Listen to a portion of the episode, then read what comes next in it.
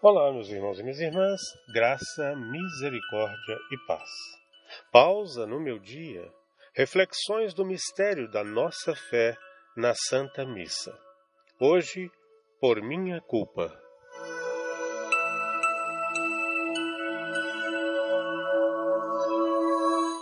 No centro do ato penitencial e da confissão dos pecados se encontram as palavras por minha culpa, por minha tão grande culpa. Ao pronunciarmos essas palavras, deve estar bem presente em nossa mente e em nosso espírito a imagem de Jesus crucificado. Nossa culpa levou Jesus à morte. Nossos pecados feriram seu corpo sagrado.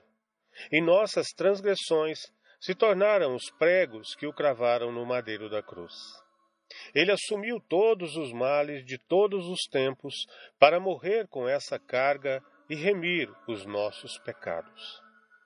Eis o Cordeiro de Deus, que tira o pecado do mundo. Por isso a cruz e o Cristo morto, o seu corpo flagelado e maltratado, durante a Santa Missa deve estar presente, sempre presente em nossas igrejas e diante de nós. O nosso coração transborda em lágrimas de profunda comoção para que não mais possamos esquecer ou desviar o nosso olhar do Cristo durante a celebração dos santos sacrifícios, a fim de que nossa alma seja capaz de se entregar a Ele na mais profunda gratidão. Como Adão e Eva teriam prostrado perante a cruz se tivessem imaginado as consequências de suas faltas unidos à dor deles e profundamente conscientes da gravidade e dos efeitos desastrosos do pecado, queremos rezar com verdadeira contrição e arrependimento cada vez maior, dizendo, com a boca e meditando no coração essas palavras: Por minha culpa, minha tão grande culpa.